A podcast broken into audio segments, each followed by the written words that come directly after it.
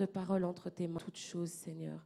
Manifeste-toi ce matin, que cette parole puisse transformer, que cette parole puisse vivifier, puisse encourager, Seigneur. Au nom de Jésus, nous remettons, Seigneur, l'écoute de ta parole, que nos cœurs soient des terres fertiles qui vont recevoir ta parole et, qui vont et où elle va pouvoir porter du fruit, Seigneur, et transformer nos vies. Au nom de Jésus, nous t'avons ainsi prié. Amen. Amen. Nous pouvons nous asseoir. Bonjour encore à tous. Alléluia. Je rends grâce à Dieu pour euh, le privilège qu'il me donne de me tenir devant vous. C'est par sa grâce et euh, je lui remets ces instants, ces moments. Avant de continuer, nous allons prier pour euh, le pasteur Déborah qui est parti au Burkina. Elle est bien arrivée, elle est partie avec Yann. Ils sont bien arrivés et euh, Dieu fait de bonnes choses. Donc nous allons continuer de prier que Dieu les garde, que Dieu les protège et qu'ils puissent revenir en bonne santé. Père éternel, nous te confions ta servante qui est en déplacement, Seigneur. Nous te prions, Seigneur, de la protéger là où elle est, de les garder, elle et Yann, Seigneur, qu'ils puissent accomplir ce pourquoi ils sont partis et revenir en bonne santé, Seigneur. Qu'ils puissent être des sources de bénédiction là-bas et qu'ils puissent être bénis en retour. nous remettons, Seigneur, l'avion dans lequel ils seront, qui va revenir. Protège-les, Seigneur. Ramène-les en bonne santé, Seigneur. Au nom de Jésus, nous t'avons ainsi prié. Amen. Alléluia. Amen. Alors, nous allons commencer notre euh, prédication. Donc on a vu avec le docteur Wumba, donc ce mois c'est le mois euh, où l'on parle des combats et la bénédiction. Les combats et la bénédiction. Et nous avons vu avec le docteur Wumba la semaine passée que les combats sont inévitables. C'est inévitable. Dès l'instant où on accepte Jésus-Christ comme notre Seigneur et Sauveur, il faut savoir qu'on va être sujet au combat.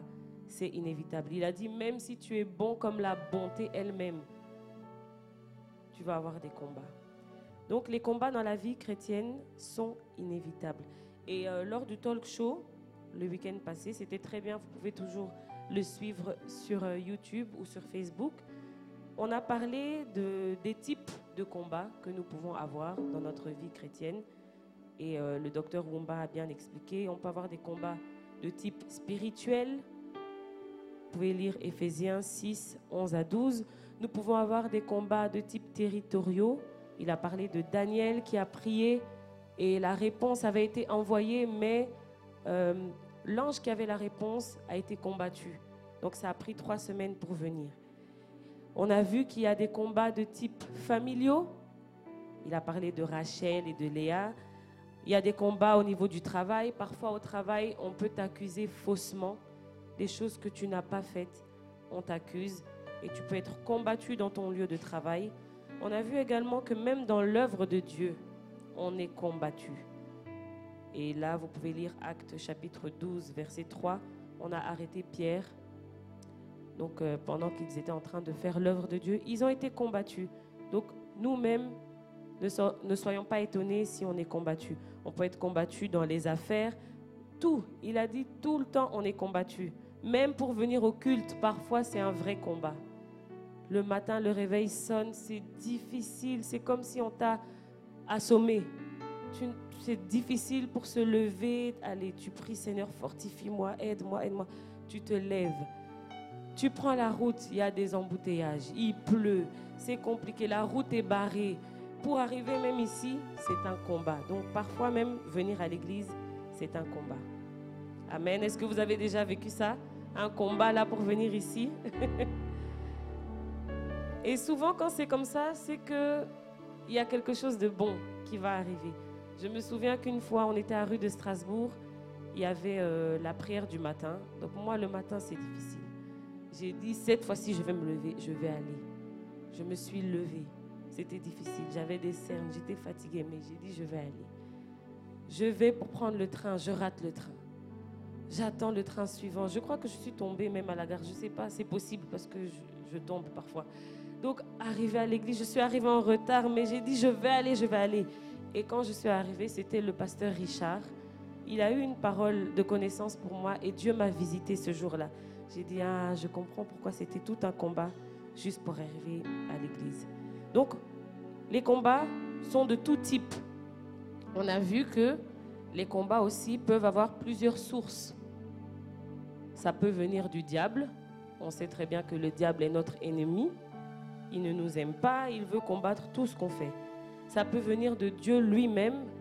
Donc on a vu le cas avec Jacob qui a lutté avec Dieu, mais on a vu que quand Dieu combat, quand Dieu nous combat, c'est pas pour notre mal. C'est parce que Dieu veut changer quelque chose, c'est pour notre bien.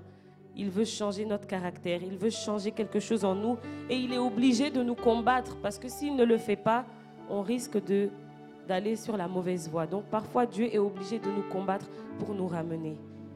On a vu que les combats peuvent venir aussi de notre manque de sagesse, notre immaturité. Il y a des combats inutiles que nous avons tout simplement parce qu'on a manqué de sagesse. Tout posté sur les réseaux sociaux, on poste tout. On a une nouvelle maison, on met des photos, on, on met des photos de tout et après on a des combats parce que les gens nous jalousent. Ça, c'est des combats inutiles. Il y a des choses qu'on peut éviter, il y a des combats qu'on peut éviter si on a la sagesse de Dieu. Amen. Donc le combat est inévitable. Et tout ce que Dieu a béni dans la Bible ont été combattus.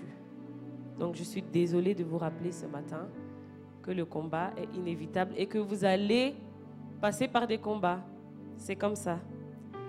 Mais la bonne nouvelle dans toutes ces choses-là, c'est que nous sommes plus que vainqueurs. Alléluia. Nous serons combattus, c'est vrai, mais nous avons la victoire. Si nous nous accrochons, nous allons toujours triompher, avoir la victoire sur l'ennemi, parce que nous avons le Seigneur avec nous. Alléluia. Et nous avons vu que à chaque niveau d'élévation correspond un combat. À chaque niveau d'élévation correspond un combat. Et je vais vous inviter à prendre vos Bibles et nous allons lire dans Luc chapitre 4, versets 1 à 15. Luc chapitre 4, versets 1 à 15. Jésus, rempli du Saint-Esprit, revint du Jourdain et fut conduit par l'Esprit dans le désert, où il fut tenté par le diable pendant quarante jours. Il ne mangea rien durant ces jours, et après qu'ils furent écoulés, il eut faim. Le diable lui dit, Si tu es le Fils de Dieu, ordonne à ces pierres qu'elles deviennent du pain. Jésus lui répondit, Il est écrit, l'homme ne vivra pas de pain seulement. Le diable l'ayant élevé, lui montra en un instant tous les royaumes de la terre et lui dit, je te donnerai toute cette puissance et la gloire de ces royaumes car elle m'a été donnée, et je la donne à qui je veux. Si donc tu te prosternes devant moi, elle sera toute à toi. Jésus lui répondit, Il est écrit, tu adoreras le Seigneur ton Dieu, et tu le serviras lui seul. Le diable le conduisit encore à Jérusalem, le plaça sur le haut du temple et lui dit, Si tu es le Fils de Dieu, jette-toi d'ici bas, car il est écrit. Il donnera des ordres à ses anges à ton sujet afin qu'ils te gardent. Et ils te porteront sur les mains de peur que ton pied ne heurte contre une pierre. Jésus lui répondit, il est dit, tu ne tenteras point le Seigneur ton Dieu. Après l'avoir tenté de toutes ces manières, le diable s'éloigna de lui jusqu'à un moment favorable. Jésus, revêtu de la puissance de l'Esprit, retourna en Galilée et sa renommée se répandit dans tout le pays d'alentour. Il enseignait dans les synagogues et il était glorifié par tous. Amen. Alléluia. Vous pouvez vous asseoir. Nous allons voir des combats auxquels Jésus lui-même a dû faire face. Et là, vous avez lu, ça parle de tentation. Mais avant de rentrer dans le vif du sujet, euh, retournons au début de la vie de Jésus. Vous pouvez le lire à la maison dans Matthieu chapitre 2, versets 1 à 23. Ils expliquent bien. Donc le, le passage de Matthieu 2, 1 à 23 parle de la venue du Messie au milieu d'Israël. Donc Jésus est né à Bethléem, je vous apprends rien, je l'espère. Jésus est né à Bethléem au temps du roi Hérode. Et à ce moment-là, des mages sont venus d'Orient. Ils sont arrivés à Jérusalem et ils demandent où est le roi des Juifs qui vient de naître? C'est là que les problèmes commencent. Quand Hérode entend ces paroles, où est le roi des Juifs qui vient de naître? Hérode, il est troublé. Et tout Jérusalem était troublé avec lui. Il est troublé, il se dit, hein? Un roi qui vient de naître ici, alors que c'est lui le roi. Donc il a commencé à voir Jésus comme une concurrence, comme un, un concurrent, pardon. Donc, il va appeler les mages en secret et il va s'informer soigneusement sur le moment où l'étoile leur est apparue. Donc il va demander tous les détails, à quelle époque, comment ça s'est passé. Et ensuite, Hérode va utiliser la ruse. Il va leur dire, oh, allez, allez prendre des informations, allez le voir, et ensuite revenez vers moi parce que moi aussi je vais aller l'adorer.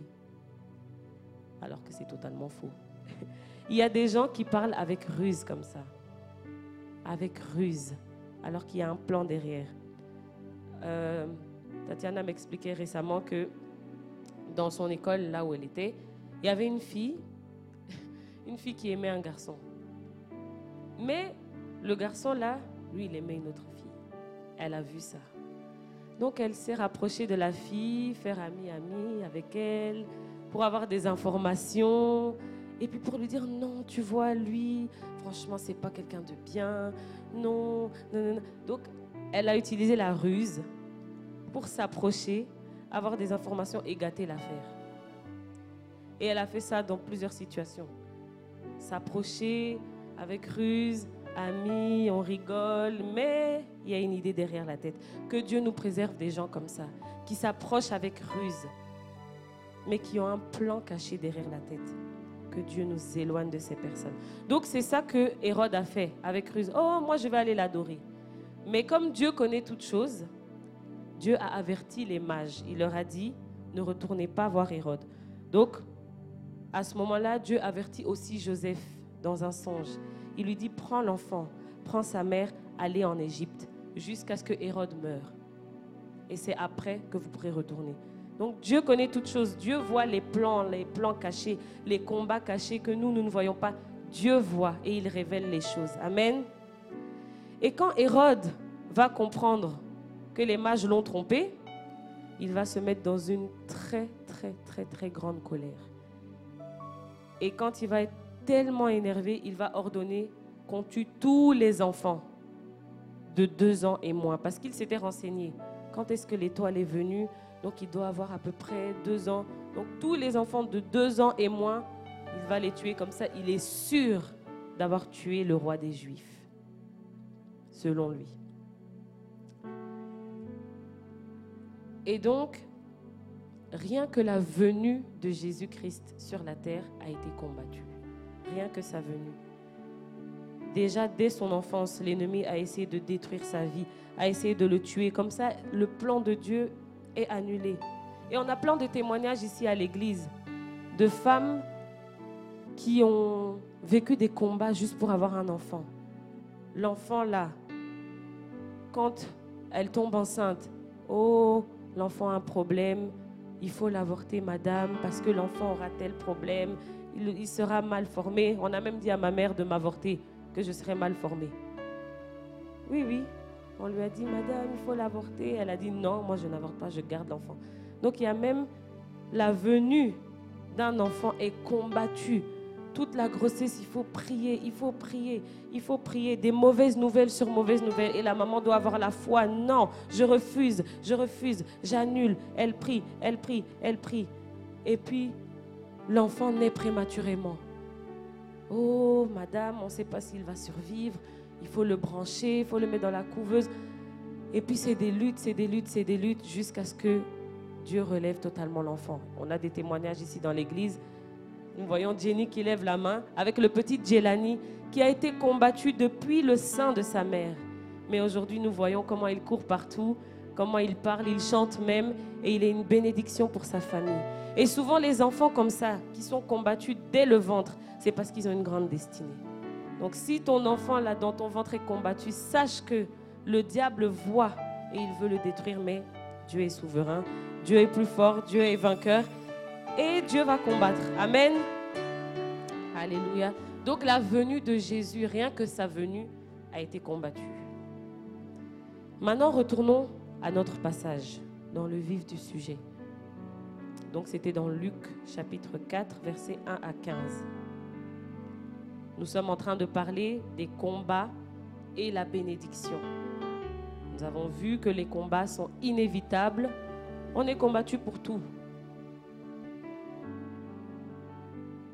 Luc chapitre 4, versets 1 à 15.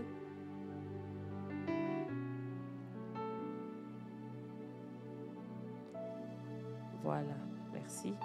Donc, personne n'aime être soumis à la tentation. Personne.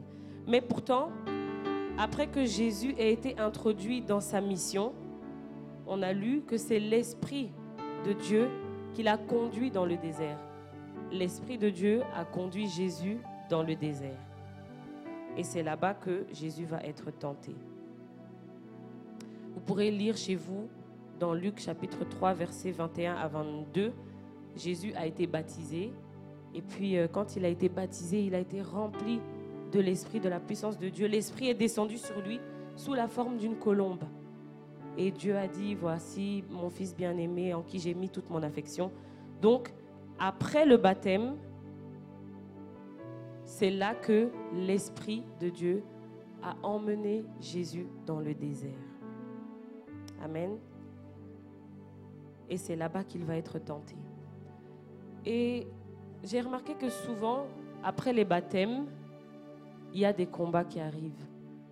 J'ai vu ça beaucoup quand on était à Bruxelles plusieurs personnes qui se font baptiser et quelques temps après, c'est comme s'ils retombent dans, dans la vie d'avant. C'est comme s'ils sont tentés de retomber dans cette vie-là. Souvent, après le baptême, c'est là que voilà, on voit des, des, femmes qui, qui, se sont baptisées, qui voulaient servir Dieu et tout, qui tombent dans le péché, qui tombent enceintes hors mariage, des, des personnes qui avaient décidé vraiment de mettre leur vie en règle avec Dieu, de marcher avec le Seigneur, retombent dans ce qu'ils avaient abandonné. Donc souvent après le baptême, il y a des combats. C'est pour ça quand vous vous baptisez, c'est important de venir suivre les cours d'affermissement. Parce que quand on se baptise, quand on, vient d'accepter le Seigneur, c'est comme si on est un bébé. On est un bébé dans la foi, on ne connaît pas. Et le diable profite pour attaquer. C'est pour ça que c'est important de se faire suivre. C'est important de venir au cours d'affermissement pour avoir des racines solides dans la foi. Comme ça, lorsque l'ennemi viendra, on pourra tenir ferme. Amen. C'était une parenthèse. Donc Jésus a été conduit dans le désert. Et le désert, c'est souvent un espace sans repère. Dans le désert, il n'y a rien. Il n'y a pas d'arbres, il n'y a pas de maison, il n'y a rien, c'est le désert. Il n'y a que le sable. C'est un endroit où souvent on ne sait plus trop où aller. On tourne en rond, on est fragilisé. Et c'est souvent dans, des moments comme ça qu'on rencontre Dieu. Parce qu'on ne sait plus quoi faire. Graciette tout à l'heure le disait, je me soumets à toi, je ne sais plus quoi faire, je reviens à toi. Donc c'est souvent dans ces moments-là, quand ça chauffe, quand c'est difficile, quand on n'a pas de repère, quand on ne sait plus vers qui se tourner, qu'on crie à Dieu et Dieu se révèle. C'est souvent dans les moments de désert que Dieu se révèle à nous, qu'on rencontre Dieu. Donc ce n'est pas toujours mauvais de, passer par le désert. Moi personnellement, c'était dans un moment de désert où j'ai vraiment, vraiment cherché Dieu. J'ai dit, hé, c'est pas le Dieu de mon père, c'est pas le Dieu de ma mère, c'est mon Dieu. Seigneur, révèle-toi, manifeste-toi, parle-moi. J'ai crié à Dieu parce que ça chauffait. Et c'est comme ça que Dieu s'est révélé. Et puis j'ai rencontré Dieu, j'ai rencontré le Dieu de mes parents qui est devenu mon Dieu à moi. Alléluia. Donc, Jésus est emmené dans ce désert-là. Et il est loin de tout le monde. Il a fait 40 jours de jeûne. 40 jours sans manger. Parfois un jour seulement, je prie que Dieu me fortifie à tenir jusqu'à 18h. Déjà à midi, la tête tourne. Donc, et Jésus a fait 40 jours sans manger. Et au bout des 40 jours, il a eu faim. C'est normal. C'était un humain, c'était un homme comme nous. Il était Dieu, mais il était en même temps homme. Et sa dimension humaine a eu faim. Donc c'était normal. Et c'est à ce moment-là que le diable a profité pour venir le tenter. Donc le diable, il regarde à quel moment il peut venir tenter, à quel moment cette personne est faible. Ah, elle vient de passer par une épreuve, sa foi est un peu faible. Il profite d'aller l'attaquer. Elle vient de tomber. Ah, là, elle culpabilise. Je vais profiter d'aller l'attaquer. Donc le diable regarde toujours les moments favorables pour venir tenter. Et c'est au moment où Jésus avait faim qu'il vient.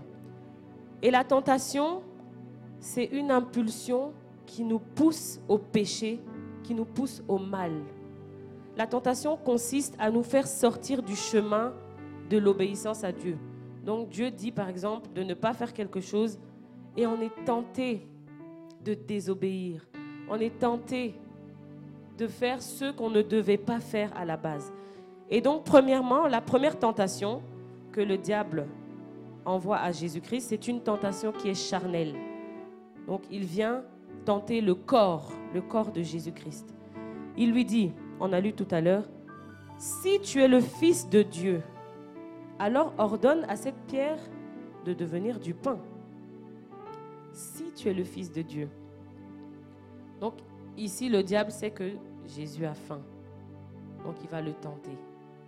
Mais tu n'as qu'à faire que cette pierre devienne du pain et puis tu manges. Mais Jésus,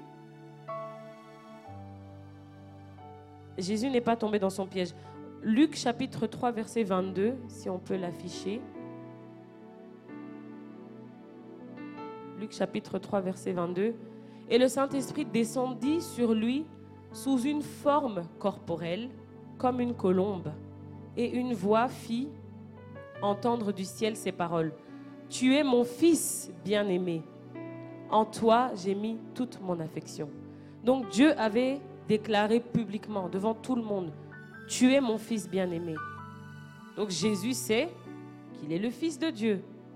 Et le diable vient le tenter en disant, si tu es le fils de Dieu, alors fais ça si tu es le Fils de Dieu. Mais Jésus n'est pas tombé dans son piège. Jésus n'est pas tombé dans le piège comme Adam. Parce que Adam, euh, pardon, le diable, le serpent, quand il est venu, il a usé de ruse et il a fait tomber Adam et Ève. Et là, il vient encore avec la ruse pour faire tomber Jésus-Christ, qui est le second Adam, qui ne devait pas pécher. Jésus est venu sur la terre, sa dimension humaine ne devait pas pécher pour qu'il puisse accomplir sa mission. Et si Jésus tombait par hasard, c'était foutu. L'œuvre de la croix était foutue. Nous ne serions pas là aujourd'hui. Donc c'était très très important que Jésus ne cède pas à cette tentation-là. Et Jésus répond au diable par une parole. Vous pourrez la lire même dans Deutéronome chapitre 8 verset 3, on ne va pas le lire. Mais Jésus lui dit, l'homme ne vivra pas de pain seulement, donc Jésus ne s'est pas laissé faire. Jésus sait très bien qu'il est le Fils de Dieu. Jésus sait très bien que ça, c'est quelque chose de simple. Plus tard, il a multiplié les pains et les poissons. Donc changer une pierre en pain, c'est rien pour lui. Il peut le faire. Mais Jésus a répondu avec la parole de Dieu. L'homme ne vivra pas de pain seulement. Première tentation échouée. Le diable a échoué avec sa première tentation.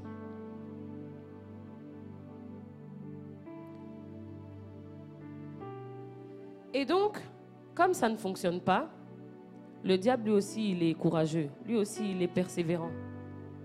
Il revient une deuxième fois.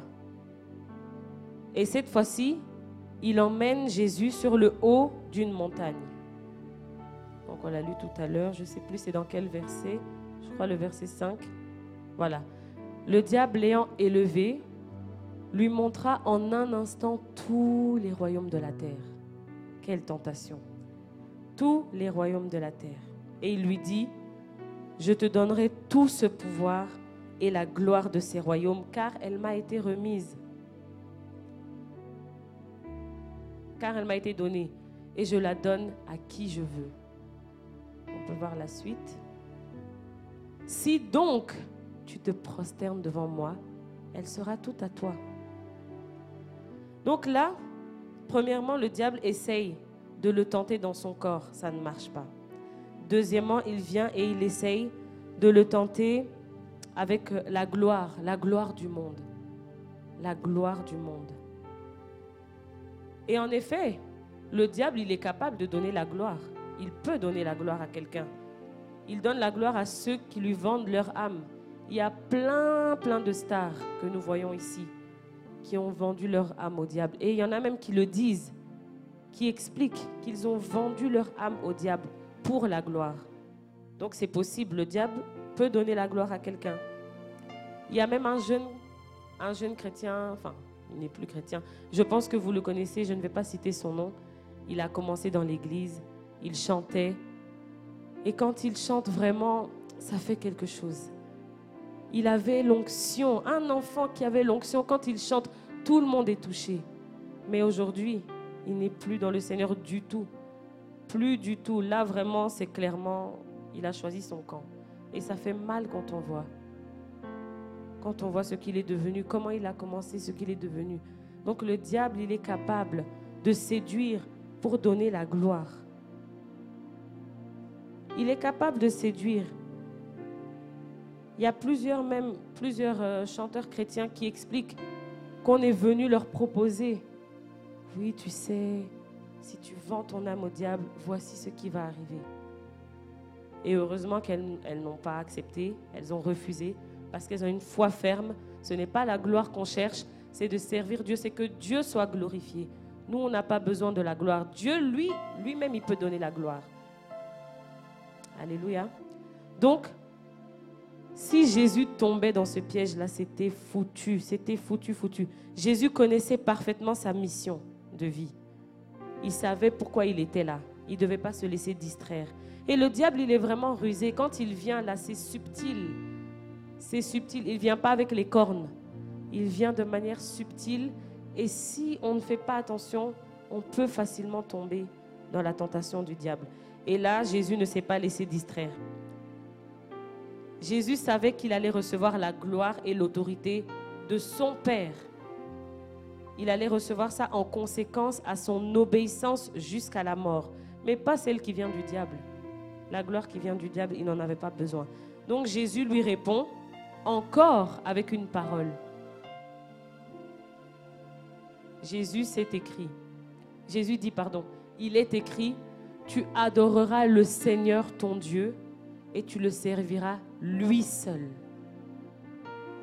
Et donc là, le diable a échoué encore. Il a essayé de le tenter dans son corps. Ça ne marche pas. Il revient. Il dit, ah, cette fois-ci, je vais lui donner la gloire. Qui ne veut pas la gloire? Mais Jésus n'est pas tombé dans son piège. Jésus a refusé. Donc le diable est persévérant. Parfois il essaye, ça marche pas. Il va réessayer. Il voit le potentiel, il voit la destinée. Il dit, cette personne-là, je dois l'écarter de, de, sa destinée. Et il y a des gens comme ça qui peuvent rater leur destinée parce que le diable les tente et ils tombent. Donc, troisièmement, le diable revient encore. Il a échoué deux fois, il revient une troisième fois. Et là, il l'emmène à Jérusalem, donc dans le verset suivant.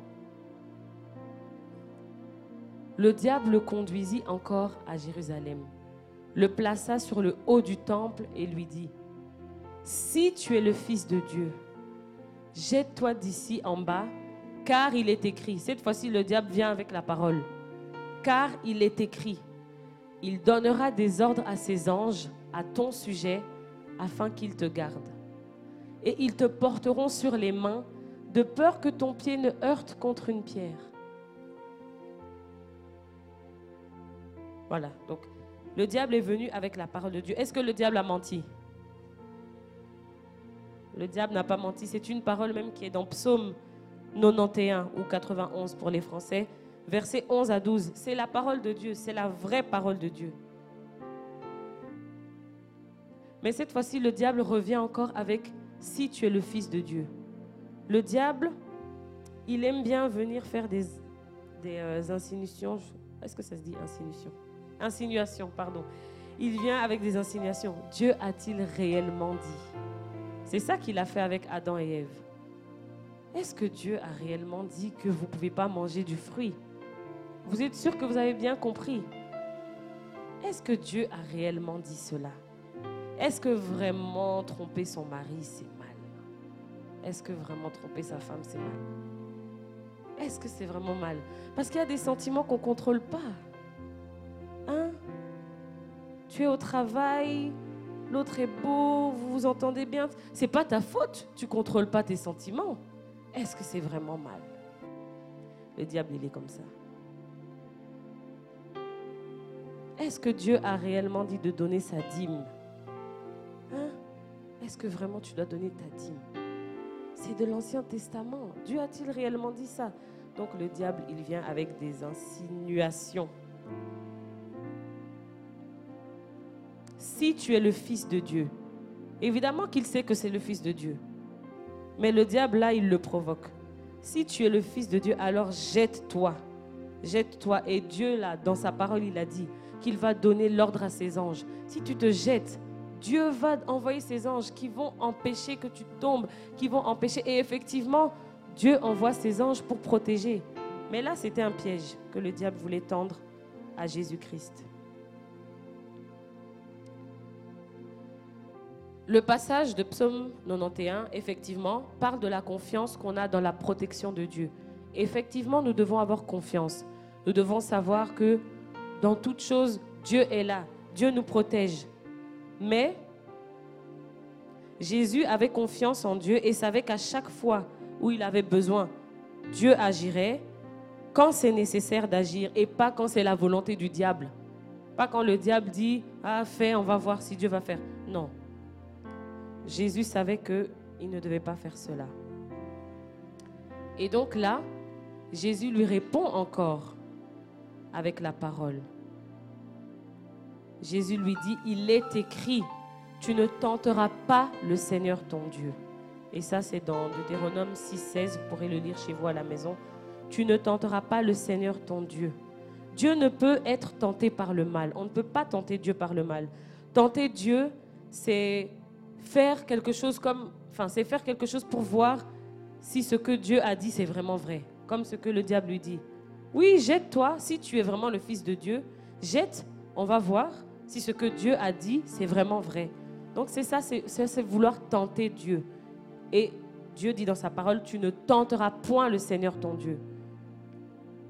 Et donc là, le diable voulait faire tomber Jésus-Christ. Ce n'est pas à toutes les provocations qu'il faut répondre. Oh, si tu es un homme, si tu es un vrai homme, comment tu peux la laisser? Faut la frapper. Si tu la frappes pas, c'est que tu n'es pas un homme. Est-ce que tu as besoin de frapper pour montrer que tu es un homme? Il n'y a pas besoin. Tu es un homme, tu es un homme. Jésus est le Fils de Dieu. Il n'a pas besoin de le prouver. Il n'a pas besoin de se jeter pour que Dieu envoie des anges et pour voir si c'est vraiment vrai la parole que Dieu avait dit. Donc Dieu, euh, Jésus a résisté. Le diable a tout fait. Il a tout fait pour faire tomber Jésus. Il a tout fait pour empêcher, pour faire échouer la mission. Il a essayé de le tenter de manière charnelle, ça n'a pas marché. Il a essayé de le tenter avec la gloire du monde, ça n'a pas marché. Et ensuite, il a essayé de le tenter une troisième fois, ça n'a pas marché. Si Jésus lui-même a été tenté, il ne faut pas s'étonner. Nous-mêmes, nous aussi, nous serons tentés. Amen. Si Jésus a été tenté, si le diable ne l'a pas épargné, ce n'est pas nous qui allons être épargnés. Et donc, comment est-ce que Jésus a résisté à cette tentation? Qu'est-ce que Jésus a mis en œuvre? Comment il a fait pour ne pas tomber dans ce piège de l'ennemi? Parce que c'est un combat. Quand le diable vient nous tenter, c'est un combat. Nous devons résister, nous ne, nous ne devons pas tomber. Mais comment Jésus a-t-il fait pour ne pas tomber dans son piège?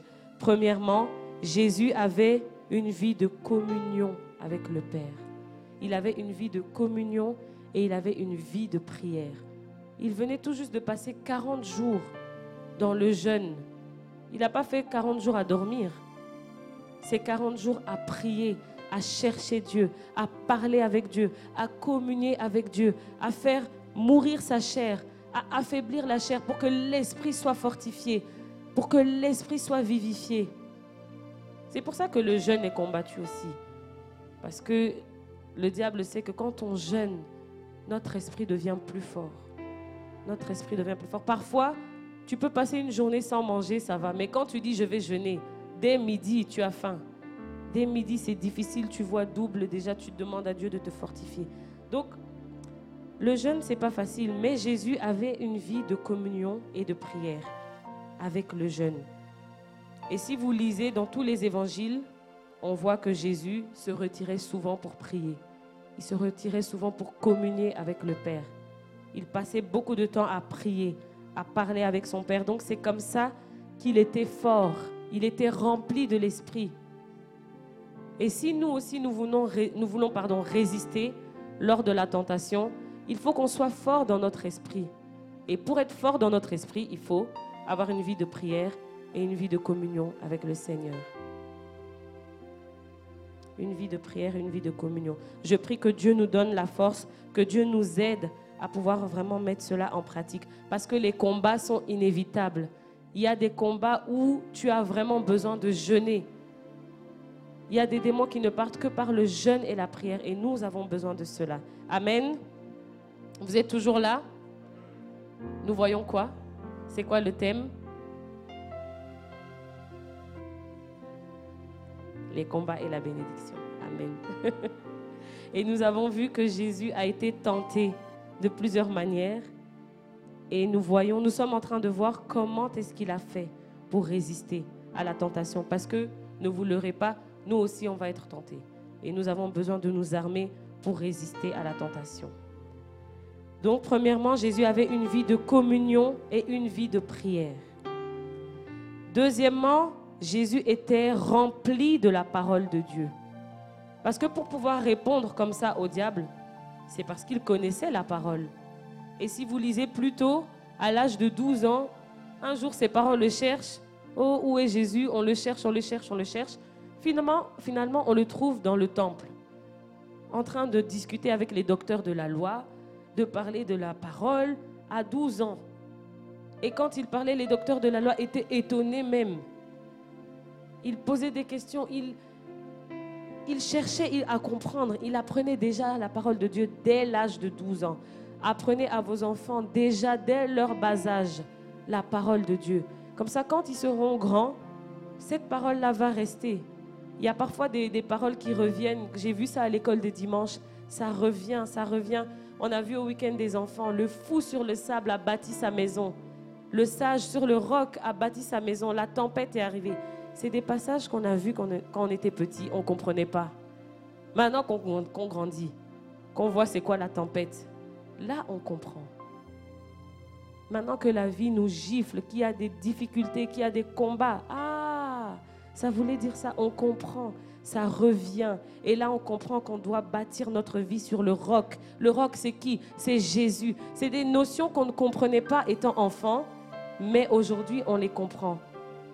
Alléluia.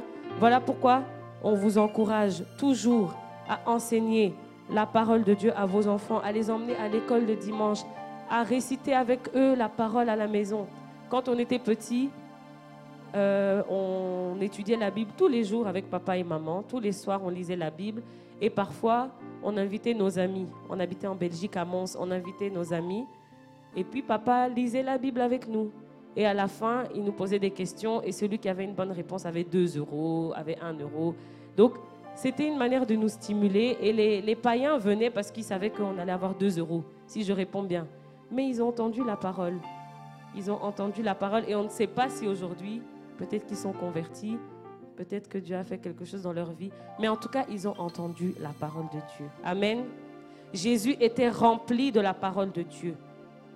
Et c'est comme ça qu'il a pu résister. Parce que s'il ne savait pas, il allait dire Ah, c'est vrai, j'ai faim. Il y a la pierre, le pain. Bon. Ah. Mais comme Jésus savait la parole, il a pu répondre. Et troisièmement, Jésus a déclaré la parole. Donc Jésus avait une vie de communion et de prière. Jésus était rempli de la parole de Dieu, mais il n'était pas seulement rempli, il a déclaré la parole de Dieu. Amen. Et nous avons vu avec le docteur Wumba l'armure du chrétien. Ça, c'est dans Éphésiens 6, 17.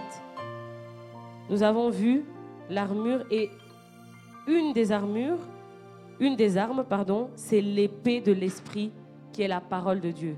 Il dit prenez aussi le casque du salut et l'épée de l'esprit qui est la parole de Dieu. Une épée, c'est une arme défensive, mais c'est une arme offensive aussi. Ça nous permet de nous défendre. Quand on veut recevoir un coup, on peut stopper avec l'épée. Mais en même temps, on peut attaquer. Donc ça nous permet de nous défendre et ça permet d'attaquer. C'est une arme spirituelle pour le combat. Alléluia. Et c'est par cette arme que le diable a été vaincu. C'est par cette arme que le diable a été vaincu. Quand le diable est venu, Jésus, ne s'est pas mis à rababababa, rebaba. Non, Jésus avait la parole. Il l'a bloqué avec la parole. Il est écrit.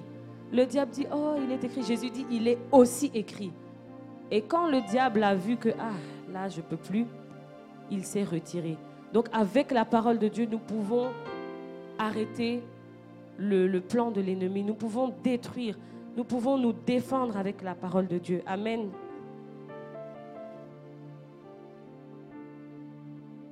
Et c'est comme ça, je pense que même Jenny, quand euh, Jelani était malade, tu proclamais la parole de Dieu. Les médecins ont dit ça, ok. Mais la parole de Dieu dit ça et tu déclares, mon enfant ne mourra pas, mon enfant ne sera pas ceci. Je déclare que si quelqu'un est en Christ, je suis une nouvelle créature, tu déclares, tu déclares, tu déclares, tu déclares. Et c'est comme ça qu'on a la victoire sur l'ennemi. Amen. Donc, l'épée de l'esprit qui est la parole, c'est une arme redoutable nous devons méditer, nous devons lire la parole, être remplis de la parole. Comme ça, lorsque l'ennemi viendra, nous saurons comment nous défendre. Et après cette bataille, parce que c'était une bataille, c'était pas une bataille physique, mais c'était une bataille. Après cette bataille, le diable s'est éloigné jusqu'à avoir une autre occasion favorable. Donc il, a vu qu'il ne peut pas, il s'est éloigné et il cherche la prochaine occasion pour venir encore euh, tenter le Seigneur, pour venir attaquer. Et la Bible dit que notre adversaire, le diable, il rôde comme un lion rugissant. Il cherche qui dévorer. Donc quand il n'arrive pas, il va laisser. Mais il rôde, il rôde, il rôde. Et après, quand il voit qu'il y a une occasion, alors là, il va attaquer. Voilà pourquoi nous devons prier sans cesse. Nous devons prier sans cesse. Je ne comprenais pas avant pourquoi on doit tout le temps prier. Prier, prier, prier. Ah, là, la Bible dit qu'il faut prier sans cesse parce que nous sommes dans un combat. Nous sommes dans un combat perpétuel. Il y a des combats à chaque fois et nous devons prier sans cesse. Alléluia. J'ai dit tout à l'heure qu'à chaque niveau d'élévation, il y a un combat. À chaque niveau d'élévation, il y a un combat. Et après cette bataille, la Bible dit que la renommée de Jésus s'est répandue dans tout le pays, dans toute la région il enseignait et il était glorifié par tout le monde. Donc après cette bataille-là, son ministère est allé à une autre dimension. Donc il est né, il a été baptisé, il a été rempli de la présence de Dieu, de la puissance de l'Esprit. Et après avoir résisté à la tentation, son ministère est allé à une autre dimension.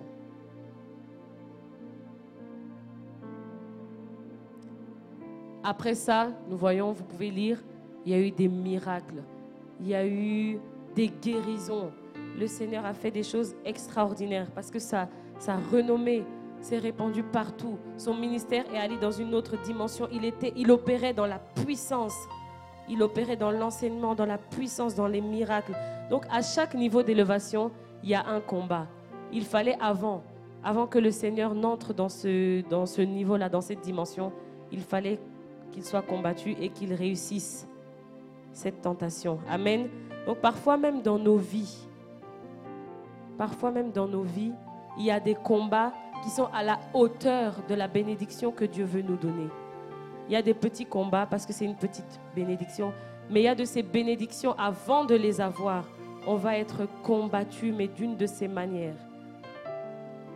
Et c'est après le combat que la bénédiction sera grande. Amen. Donc, nous avons vu que Jésus lui-même a été combattu. Jésus lui-même, il a été tenté. Et nous aussi, il faut nous attendre à être combattus. Il faut que nous nous attendions à être tentés. Et euh, nous n'allons pas lire, mais nous allons voir que Jésus a eu d'autres combats. pouvez lire à la maison, hein, dans tout le livre de Luc, vous pourrez lire la suite.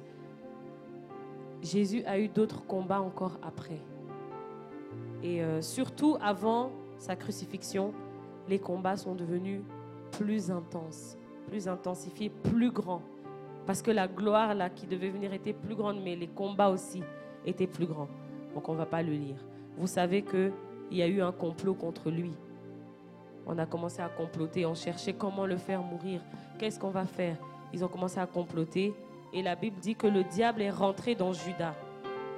Et à ce moment-là, Judas est devenu, il, a fait partie du complot pour pouvoir trahir Jésus-Christ. Alléluia. Jésus a eu un complot contre lui. Il a été trahi.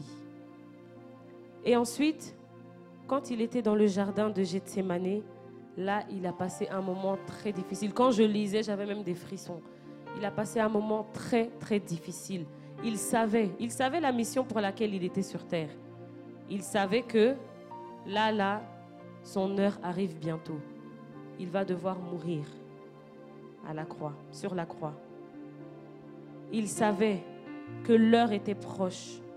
Et la version de Matthieu dit, il a dit à ses disciples, mon âme est triste jusqu'à la mort. Mon âme est triste jusqu'à la mort. Il était angoissé. Il était tellement angoissé que la sueur de son front est devenue comme des grumeaux de sang. Et il a dit, c'était tellement difficile, il a dit, Père, si tu pouvais éloigner cette coupe de moi, mais non pas ma volonté, mais ta volonté. Et c'est ce que Graciette disait tout à l'heure. Non pas ma volonté, mais ta volonté. Non pas ma volonté, mais ta volonté. Et c'est ce que Jésus a dit. C'était difficile, il était angoissé. Il savait qu'il allait devoir passer par la mort la plus atroce qui soit. On allait le frapper à tort. On allait l'accuser à tort. Tout le monde allait se détourner de lui. Et ça, c'était, je, trouve que ça, c'était le combat ultime, le, plus grand combat auquel il a dû faire face. Là, ce n'était pas le diable qui est venu le tenter, c'était un combat en lui-même. Sa chair ne veut pas, c'est difficile. Ah Seigneur, c'est difficile, Père. C'est difficile. Est-ce que tu peux éloigner cette coupe de moi? Mais non, pas ma volonté. Il a dû renoncer à sa volonté. Et parfois, nous, avons difficile à renoncer à notre propre volonté. Mais Jésus nous a montré l'exemple. Non pas ma volonté, mais ta volonté. J'irai jusqu'au bout. J'irai jusqu'au bout de ma mission. J'irai jusqu'au bout de ce pour, la raison pour laquelle tu m'as envoyé sur terre. Je le ferai quoi qu'il advienne. Alléluia. Et ensuite, on est venu arrêter Jésus alors qu'il est le Fils de Dieu en un claquement de doigts. Il peut vous anéantir tous, mais il s'est laissé faire comme un agneau parce qu'il savait qu'il devait le faire. On est venu l'arrêter. Pierre l'a renié. Pierre qui disait, oh, ton pied, mon pied. Pierre l'a renié. Il a été accusé devant Pilate, devant Hérode. On a relâché un brigand, un meurtrier à sa place pour que lui soit crucifié. Ça devait être tellement difficile. La même foule qui criait Oh Jésus, il fait des miracles. Oh, sois glorifié. C'est la même foule qui a crié Crucifiez-le. Quel combat. Et puis finalement, on l'a crucifié. Et comme je l'ai dit tout à l'heure, à chaque niveau d'élévation correspond un combat. Là, l'élévation que Jésus allait avoir, nous pouvons le lire dans Philippiens chapitre 2, versets 8 à 11. Philippiens chapitre 2, versets 8 à 11. Il s'est humilié lui-même, se rendant obéissant jusqu'à la mort, même jusqu'à la mort de la croix. C'est pourquoi aussi Dieu l'a souverainement élevé et lui a donné le nom qui est au-dessus de tout nom. Alléluia, nous pouvons acclamer, oui. Afin que tout nom, afin qu'au nom de Jésus, tout genou fléchisse dans les cieux, sur la terre, sous la terre et que toute langue confesse que Jésus-Christ est Seigneur à la gloire de Dieu le Père. Alléluia, nous pouvons acclamer le Seigneur. Il fallait que Jésus souffre, il fallait que Jésus passe le combat ultime avant de recevoir l'élévation ultime. À chaque élévation correspond un combat. Alléluia. Et c'est ce qui se passe aussi dans nos vies. Il y a des choses que Dieu veut nous donner, mais avant ça, nous devons passer par un combat compliqué. Le docteur Wumba nous disait, acclamez vos ennemis. Acclamez, applaudissez-les, parce qu'ils ne savent pas qu'en réalité, ils sont en train de frayer le chemin pour que vous soyez élevés. Il y a des fausses accusations parfois. On t'accuse à tort et à travers. Mais à la fin, les mêmes personnes qui t'accusaient, c'est les mêmes personnes qui vont te glorifier. Alléluia. Jésus a surmonté la tentation. Jésus lui-même, on a vu hein, que Joseph a vécu des combats, on a vu plein de combats, mais Jésus lui-même, lui-même a dû faire face à des combats. Et si Jésus a dû faire face à des combats, alors nous, il ne faut pas qu'on s'attende à autre chose. Alléluia. Il y aura des combats. Il y a des combats avant la bénédiction. Il y a des combats pendant la bénédiction. Il y a des combats après la bénédiction. Mais dans toutes ces choses, nous sommes plus que vainqueurs. Alléluia. Si nous tenons ferme, si nous appliquons la parole de Dieu dans toutes ces choses, nous sommes plus que vainqueurs.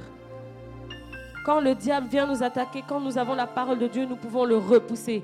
La Bible dit, résistez-lui avec une foi ferme et il fuira loin de vous. Alléluia. Jésus a surmonté la tentation car il avait une vie de communion avec le Père. Il avait une vie de prière. Il connaissait la parole de Dieu et il proclamait la parole de Dieu. Et surtout, il est resté soumis et obéissant. Le combat ultime, là, il a dit non, pas ma volonté, mais ta volonté. Alléluia. Je vais vous inviter à vous tenir debout. Nous allons passer un temps dans la prière. Nous allons prier parce que nous savons que le combat est inévitable. Nous savons que le combat est inévitable. Et même euh, pendant que je prêche, pendant que je parle, il y a peut-être des gens qui sont en train de faire face à des combats. Des combats. Il y a des combats de différents niveaux. Des gens qu'on a accusés faussement.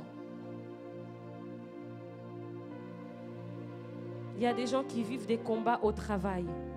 Il y a des gens qui sont combattus même dans leur mariage. Il disait qu'il y a des combats. Il y a les combats des célibataires. Quand tu es célibataire, il y a le combat des célibataires. Quand tu es marié, il y a le combat des mariés.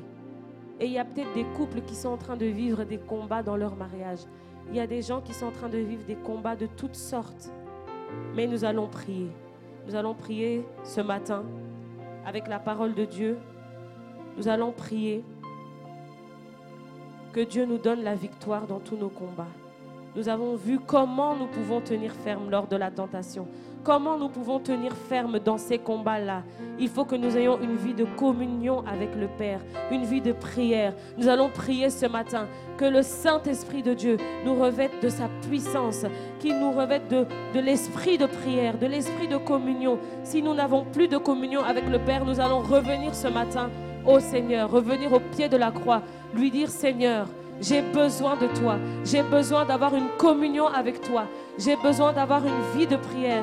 Restaure ma vie de prière, Seigneur. Renouvelle ma vie de prière, Seigneur. Renouvelle ma vie de prière ce matin, Seigneur. C'est difficile de trouver du temps pour prier. C'est difficile de s'y mettre dans la prière. On a toutes sortes d'occupations. Même pour moi, ce n'est pas facile. Mais Seigneur, ce matin, nous venons ce matin devant toi demander ta force. Saint-Esprit de Dieu, je te prie ce matin de nous armer de l'esprit de prière. Renouvelle-nous, Seigneur. Renouvelle chacun d'entre nous. Que celui qui n'arrive plus à prier, Seigneur, reçoit la force. Reçoit la force pour prier. Que celui qui n'arrive plus à avoir un temps de communion avec toi, qu'il reçoive la force. Au nom de Jésus-Christ. Oh Seigneur, ce matin, arme-nous, renouvelle-nous, renouvelle-nous de l'esprit de prière. Renouvelle-nous, Seigneur. Remplis-nous de cet esprit de prière. Remplis-nous de l'esprit de prière afin que nous puissions tenir ferme le jour de la tentation. Afin que nous puissions tenir ferme dans les combats, Seigneur. Parce que nous avons besoin d'être en communion avec toi. Nous avons besoin d'être remplis de toi, Saint-Esprit de Dieu, pour tenir ferme lors des combats. Que par nous-mêmes, nous ne pouvons rien. Nous ne pouvons pas combattre par notre propre force, mais par toi, Saint-Esprit de Dieu. Ce matin, Saint-Esprit de Dieu, je te prie de nous remplir de ton esprit. Remplis-nous de toi, remplis-nous de toi, remplis-nous de toi, remplis-nous de l'esprit de prière, remplis-nous de l'esprit de prière, remplis-nous de l'esprit de prière. Au nom de Jésus-Christ, renouvelle-nous, Seigneur, ce matin, renouvelle-nous ce matin, renouvelle-nous ce matin, renouvelle-nous ce matin. Rebo Santa.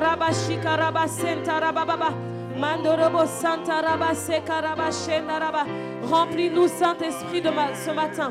Remplis-nous, Saint-Esprit, ce matin, que nous puissions être forts spirituellement pour tenir ferme, que nous puissions être remplis de ta parole. Donne-nous, Seigneur, l'esprit de méditation de ta parole, que nous puissions méditer ta parole, méditer ta parole jour et nuit. Donne-nous de méditer ta parole, de rentrer à la maison, de relire ta parole, de relire jusqu'à ce qu'elle puisse produire du fruit en nous, Seigneur, et que nous puissions combattre le jour de la tentation. Oh Seigneur, donne-nous de pouvoir être armés. Nous voulons nous armer des armes spirituelles. Nous voulons nous armer des armes spirituelles. Parce que tu as dit que nous n'avons pas à lutter contre la chair et le sang. Nous n'avons pas à lutter contre la chair et le sang, mais contre les dominations, contre les puissances des ténèbres, contre les puissances de ce monde. Alléluia. Remplis-nous, Seigneur, ce matin nous voulons nous armer des armes spirituelles. Nous voulons nous armer des armes spirituelles. Nous voulons revêtir l'armure du chrétien, les armes spirituelles, afin de tenir ferme lors de la tentation, afin de tenir ferme le jour de l'épreuve. Oh Seigneur, ce matin, nous voulons être revêtus de ta puissance, revêtus de ta présence. Alléluia. Tu dis dans ta parole, au reste, Fortifiez-vous dans le Seigneur et par sa force souveraine. Ce matin, nous voulons nous fortifier en toi. Nous voulons nous fortifier en toi. Nous voulons nous fortifier, Seigneur, par ta force toute puissante. Nous voulons nous revêtir de toutes les armes afin de tenir ferme contre les manœuvres du malin, Seigneur. Oh, nous voulons tenir ferme, Seigneur, le jour de la tentation. Alléluia.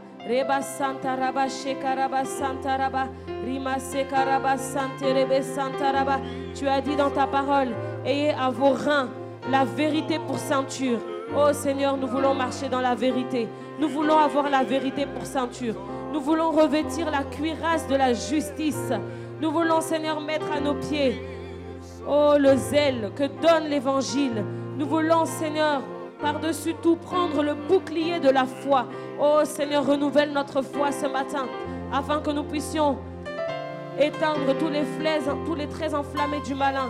Seigneur, nous voulons nous revêtir du casque du salut et de l'épée qui est ta parole.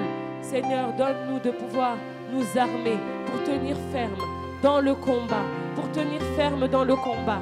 Parce qu'à chaque élévation correspond un combat, Seigneur. Quand tu veux bénir quelqu'un, le diable se met en place pour combattre. Oh Seigneur, nous voulons tenir ferme. Nous voulons tenir ferme, Seigneur. Nous avons la victoire. Nous avons la victoire. Nous refusons le découragement. Nous refusons le découragement, mais nous voulons tenir ferme, Seigneur. Nous voulons nous armer ce matin pour tenir ferme, parce que la, la bénédiction est combattue. Quand tu veux nous bénir, Seigneur, nous savons que cela est combattu. Mais Seigneur, avec toi, nous sommes plus que vainqueurs. Nous déclarons, Seigneur, que nous sommes plus que vainqueurs. Nous proclamons ta parole qui déclare que nous sommes plus que vainqueurs. Alléluia, ce matin, nous sommes plus que vainqueurs. Ce matin, nous sommes plus que vainqueurs. Ce matin, nous sommes plus que vainqueurs. Ce matin, Seigneur, nous prenons toutes les armes spirituelles pour tenir ferme. Nous prenons toutes les armes spirituelles pour tenir ferme. Au nom de Jésus-Christ, prenons toutes les armes spirituelles pour tenir ferme, pour tenir ferme, pour tenir ferme. Seigneur, nous voulons remettre chaque personne de l'église El Shaddai entre tes mains, Seigneur. Chaque personne qui est en train de vivre un combat, je te prie, Seigneur, de fortifier chaque personne. Je te prie, Seigneur, d'encourager chaque personne d'encourager chaque personne. Saint-Esprit de Dieu, arme-les. Saint-Esprit, donne-leur de tenir, de résister au diable, de résister avec une foi ferme au nom de Jésus-Christ. De résister avec une foi ferme au nom de Jésus-Christ. Oh, les combats dans les couples, que les combats s'arrêtent, que les combats s'arrêtent au nom de Jésus. Seigneur, donne la victoire au couple. Donne la victoire au couple. Donne la victoire au couple. Au nom de Jésus-Christ. Alléluia. Donne-nous la victoire dans tous nos combats, Seigneur. Au nom de Jésus-Christ. Alléluia. Alléluia. Seigneur Jésus, je te remercie pour cette parole ce matin. Je te prie que cette parole puisse porter du fruit dans nos vies. Que cette parole puisse porter, Seigneur, du fruit dans nos cœurs. Je te prie de fortifier ceux qui ont besoin de force. Parce que le combat est difficile, parce que le combat est rude. Seigneur, ce matin, que nous puissions repartir de ce lieu fortifié par ton esprit. Que ce matin, nous puissions partir de ce lieu encouragé, Seigneur, afin de tenir ferme lors de tous nos combats. Parce que nous savons que la bénédiction arrive. Nous savons que la bénédiction arrive. Tu nous as promis que cette année est l'année de bénédiction illimitée, Seigneur. Certains ont déjà vu la bénédiction. Certains sont déjà en train de la vivre. Et nous te prions pour ceux qui sont en train de, de, passer par des luttes, par des combats, les combats qui précèdent la bénédiction. Donne-leur, Seigneur, de tenir ferme, de tenir ferme, de résister jusqu'au bout. Au nom de Jésus, nous t'avons ainsi prié. Amen. Alléluia.